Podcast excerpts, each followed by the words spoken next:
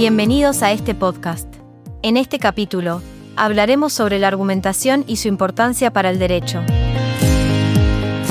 Antes de comenzar, vamos a mencionar que la argumentación está muy relacionada al conocimiento, el cual está estrechamente ligado al pensamiento. Esto quiere decir que pensar no se trata de imaginar o suponer cosas sin fundamento, sino de conocer la esencia y naturaleza de un objeto al dirigir nuestra atención hacia él. Esto implica que el pensamiento debe adecuarse a la realidad de lo que estamos pensando. Retomando la argumentación en el ámbito legal, vamos a observar que existen cuatro principios intelectuales que son fundamentales, los cuales deben guiar el pensamiento y la racionalidad de los abogados. En primer lugar, tenemos el principio de identidad, este establece que lo que es, es, y lo que no es, no es. En otras palabras, no podemos cambiar la naturaleza esencial de las cosas, y nuestro pensamiento debe reflejar esa realidad.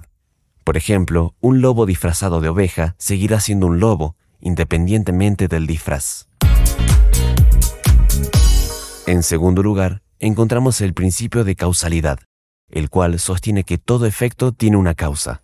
Este principio implica que cuando algo sucede, debemos buscar la causa que lo produjo. Por ejemplo, si una fila de fichas de dominó cae, la causa es el movimiento de la mano que las empujó. En tercer lugar, está el principio de no contradicción, el cual establece que una cosa no puede ser y no ser al mismo tiempo y en el mismo lugar. Este principio se refiere a evitar afirmaciones contradictorias, por ejemplo, afirmar que todos los culpables de un delito deben ser castigados, pero que algunos culpables no son castigados, es una contradicción. Por último, encontramos el principio de razón suficiente, el cual dice que todo lo que es o sucede lo es por alguna razón. A diferencia del principio de causalidad, este principio se relaciona con la motivación detrás de las acciones de una persona en respuesta a una situación. No existe una relación directa de causa y efecto, pero la reacción se basa en la interpretación que la persona hace de la situación.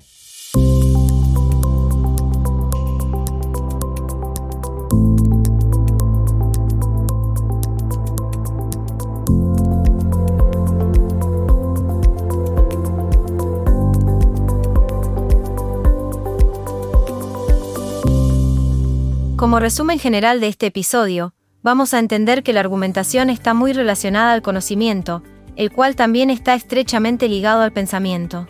Así también, en lo que respecta a la argumentación en el ámbito legal, vamos a observar que existen cuatro principios intelectuales que son fundamentales, los cuales deben guiar el pensamiento y la racionalidad de los abogados. Los mismos son el principio de identidad, de causalidad, de no contradicción y de razón suficiente. Estos principios influyen en la forma en que se construyen los argumentos legales y la importancia de mantener la coherencia y la lógica en el proceso de argumentación. Esto fue todo por hoy. Recuerden ver la teoría en los libros, no solo en el módulo. Los esperamos en el próximo podcast de la carrera.